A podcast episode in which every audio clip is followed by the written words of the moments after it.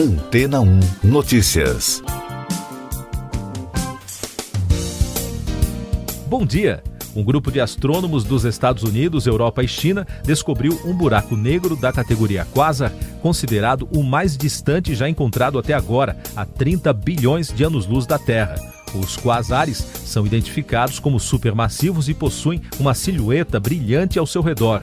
As medidas do fenômeno chamaram a atenção dos observadores. Uma massa de mais de um bilhão de sóis, intensidade de mais de 30 trilhões de estrelas e uma luminosidade mil vezes maior que a Via Láctea. Segundo a reportagem do Tilt, em um primeiro momento, o buraco negro foi observado em uma série de imagens de diversos telescópios, o que levantou suspeita dos astrônomos e, para confirmar a descoberta, a equipe utilizou uma nova combinação de lentes para medir a velocidade de afastamento do quasar em meio à expansão natural do universo. Dessa forma, os cientistas conseguiram determinar a distância, confirmando a descoberta que superou a distância do buraco negro anterior por cerca de 100 milhões de anos-luz. O modelo matemático aplicado levou em conta o tempo que a luz do gigante levou para chegar até a Terra. As imagens que agora foram captadas existiam quando o universo tinha apenas 670 milhões de anos. A grande questão que surgiu para os astrônomos com tudo isso foi como o buraco negro pôde chegar a mais de um bilhão de massas solares em tão pouco tempo, já que, de acordo com o que se sabe, buracos negros criados pelas primeiras estrelas do universo não poderiam crescer tanto em apenas algumas centenas de milhões de anos. Dessa forma, criou-se uma teoria alternativa para explicar o que teria gerado o buraco negro diretamente a partir do colapso de nuvens de gás no começo do universo, e não a partir da morte de estrelas. Outro ponto do estudo também revelou que o crescimento do fenômeno deve estar relacionado ao próprio desenvolvimento do que os pesquisadores chamam de sua galáxia hospedeira. Com isso, além da descoberta em si, ela representa também uma excelente oportunidade para estudar o processo de crescimento combinado dos primeiros buracos negros e das primeiras galáxias do universo. E daqui a pouco você vai ouvir no podcast Antena Notícias. Frente Nacional de Prefeitos diz que vacinação contra a Covid-19 deve ser adiada. Ministério prepara anúncio de plano de vacinação para a próxima semana. Avião que buscará vacina na Índia sofre atraso por questão de logística internacional, diz Ministério. Imprensa indiana diz que Brasil se precipita para buscar vacinas no país.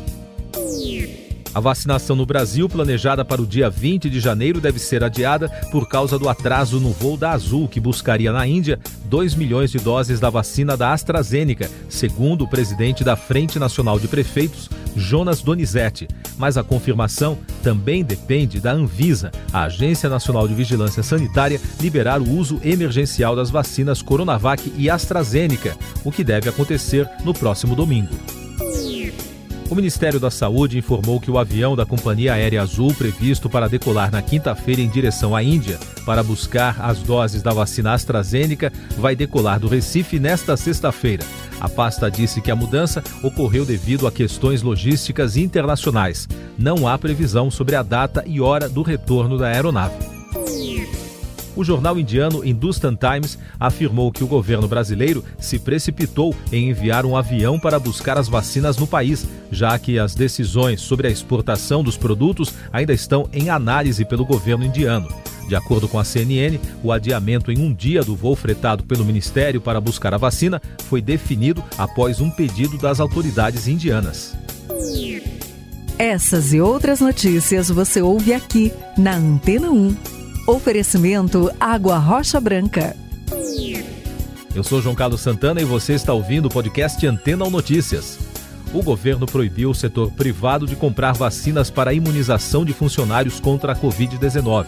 Segundo o presidente da Fiesp, Paulo Scaff, a proibição foi informada em reunião com empresários, com a presença do ministro-chefe da Casa Civil, Braga Neto, do ministro das Comunicações, Fábio Faria, e o secretário executivo do Ministério da Saúde, Elcio Franco. Agora alguns destaques internacionais no podcast Antena ou Notícias. Silvio Berlusconi é internado após sofrer problemas cardíacos. O ex-primeiro-ministro italiano, que já se recuperou do coronavírus em setembro do ano passado, foi hospitalizado em Mônaco na quinta-feira após sofrer problemas cardíacos. Apesar do susto, o político garantiu nas redes sociais que está bem de saúde. Segundo o porta-voz de Berlusconi, ele retornará para casa em alguns dias. A chanceler alemã Angela Merkel defendeu um reforço nas medidas de restrições para combater a pandemia de Covid-19 e pediu uma reunião com as autoridades do país na próxima semana. O pedido aconteceu durante uma reunião da direção do Partido União Democrática Cristã. Merkel afirmou que o vírus só pode ser contido se as medidas forem reforçadas. As autoridades sanitárias de Hong Kong suspenderam a importação de carne e subprodutos de aves de Kagoshima, no Japão, e do Canton Farmaniac de Niarese, na França, devido aos surtos de gripe aviária nessas regiões. O Centro de Segurança Alimentar local instruiu o comércio a suspender a importação para proteger a saúde pública. Países pobres precisam de mais dinheiro para lidar com mudanças climáticas, diz ONU. Um estudo do Programa das Nações Unidas para o Meio Ambiente concluiu que metade do financiamento mundial para a mudança climática deveria ser destinada a ajudar as nações mais pobres a se adaptarem aos efeitos do aquecimento global, como o clima extremo no ano passado que provocou chuvas torrenciais na África.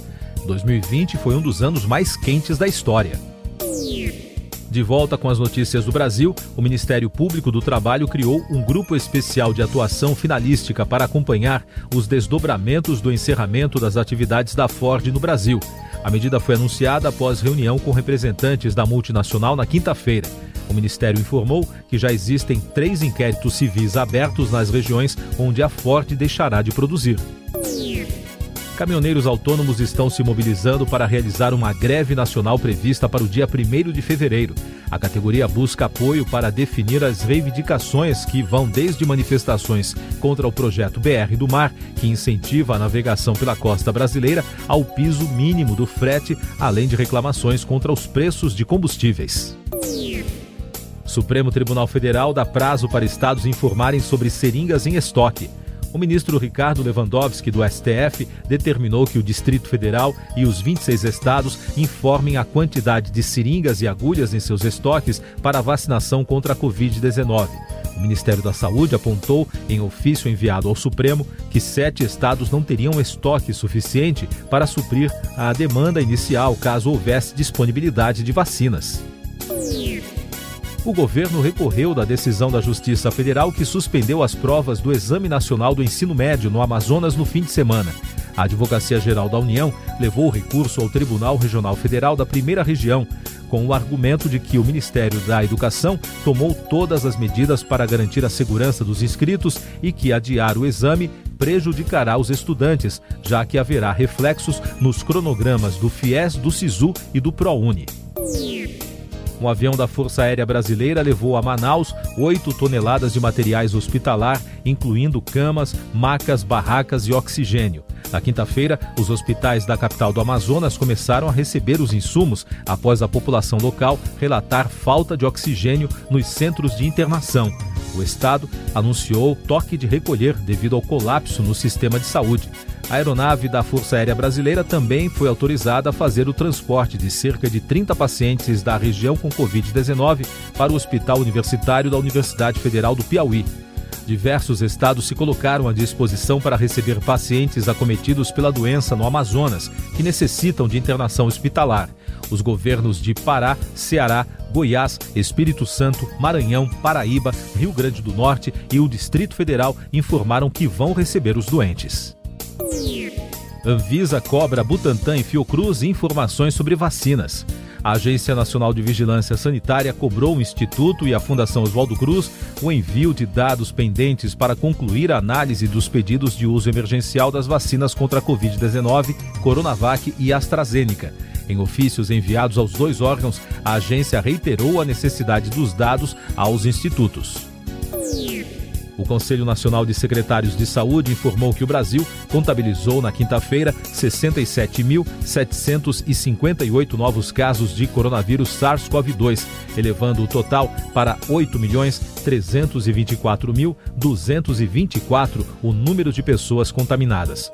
Foram também contabilizadas 1.131 mortes, somando agora 207.095 óbitos desde o início da pandemia. Dois estudos divulgados na quinta-feira revelaram novas informações sobre o SARS-CoV-2. No primeiro deles, conclusões preliminares de cientistas da Public Health na Inglaterra mostraram que pessoas que tiveram Covid-19 têm alta probabilidade de possuir imunidade a ela por cinco meses, mas há evidências de que aquelas que têm anticorpos ainda podem disseminar o vírus. No outro estudo, a Fundação Oswaldo Cruz Amazônia encontrou o primeiro caso confirmado de reinfecção de coronavírus com a nova variante que teve origem no estado. Agora, os cientistas brasileiros vão continuar as análises para descobrir se ela é capaz de escapar de anticorpos prévios de infecções provocadas por outras cepas. Anne Hathaway lança comédia filmada durante a pandemia. Em entrevista para promover a produção, a atriz norte-americana afirmou que ela e a equipe não sabem direito como conseguiram realizar o trabalho. O filme conta a história de um casal prestes a se separar até que as medidas contra o coronavírus os deixam juntos em Londres. Lockdown começou a ser transmitido por streaming na HBO Max nesta semana nos Estados Unidos. Lady Gaga vai cantar o hino dos Estados Unidos durante a cerimônia de posse de Joe Biden no dia 20 de janeiro. Segundo a equipe de transição do governo, a cerimônia Celebrando a América, que terá como apresentador o ator Tom Hanks, contará ainda com a apresentação da cantora americana de origem porto-riquenha Jennifer Lopes e as participações de John Bon Jovi, Demi Lovato, Justin Timberlake e Ant Clements. Uma última informação no podcast Antena ou Notícias, edição desta sexta-feira, 15 de janeiro. Um terremoto de magnitude 6,2 atingiu hoje a ilha de Sulawesi, na Indonésia. Segundo as primeiras informações do governo local, 35 pessoas morreram e outras dezenas ficaram feridas. Milhares de pessoas tiveram de deixar suas casas após o tremor. Siga nossos podcasts em antena1.com.br. Este foi o resumo das notícias que foram ao ar hoje na Antena 1.